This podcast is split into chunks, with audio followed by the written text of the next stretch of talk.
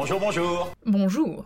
Aujourd'hui, je vais vous parler du mot charron sous toutes ses formes. Pour ça, retrouvons Hubert Bonisseur de la Batte, ou plutôt Noël Flantier, accompagné de son homologue du Mossad, Dolores, pendant qu'ils interrogent le fils du nazi qu'ils recherchent ensemble, le fils du général von Zimmel. Ton père est un salaud.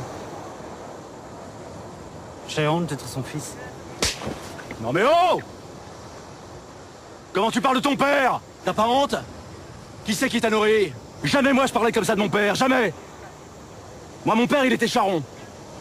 Noël Flantier aime le patriarcat. En fait, dans ce podcast, nous ne parlerons même pas d'une expression à proprement parler. Simplement, je me rends compte que j'ai regardé les OSS 117 plusieurs dizaines de fois, j'adore cette scène, j'y fais même parfois référence dans mon quotidien, mais je ne sais pas ce qu'est un charron.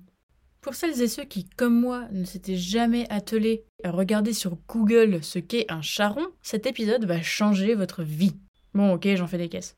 Mais bon, au moins vous saurez ce que veut dire le mot charron. C'est déjà cool. Mhm, J'écoute.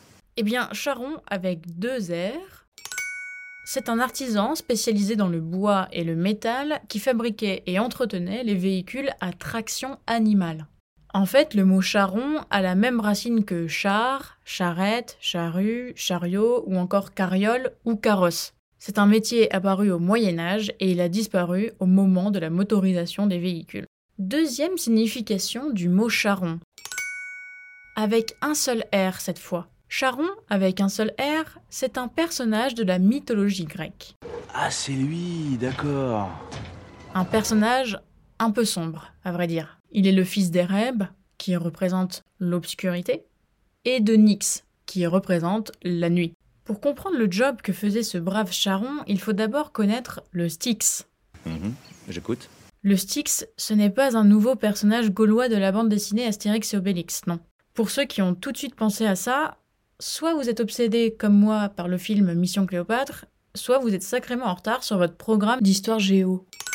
Dans la mythologie grecque, le Styx, c'est une sorte de fleuve des enfers. Les morts y restaient coincés 100 ans s'ils n'étaient pas enterrés convenablement. Par convenablement, ce que l'on veut dire, c'est en suivant la tradition de mettre une pièce d'une obole sous la langue du défunt. Revenons à Charon donc.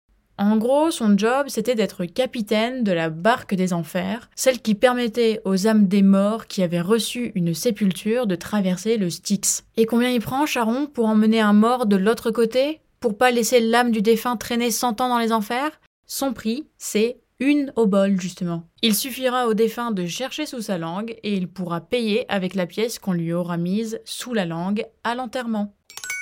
Un charron, que ce soit avec deux R ou un seul R, est un mec dur, un type solide, qui ne se laisse pas marcher sur les pieds.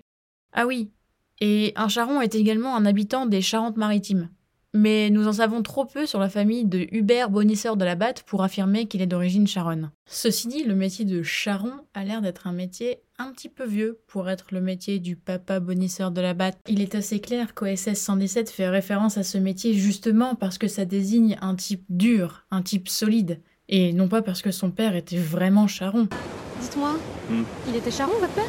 Non, non, pas du tout, il était diplomate. Non, non, c'était de la torture psychologique.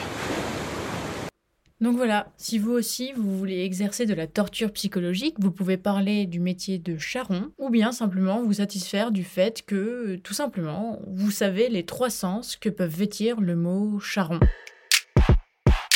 Alors, infidèle, on s'en va sans dire au revoir? Mais pas du tout. Je suis prête à vous remercier un par un.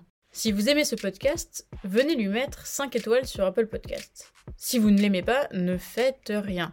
Contactez-moi sur Instagram ou par email si vous souhaitez me suggérer des expressions ou des comédies françaises que vous estimez cultes et que vous aimeriez voir traitées dans le podcast. Bien sûr, je suis aussi preneuse de vos remarques et de vos conseils. Je vous mets tout ça en description de l'épisode.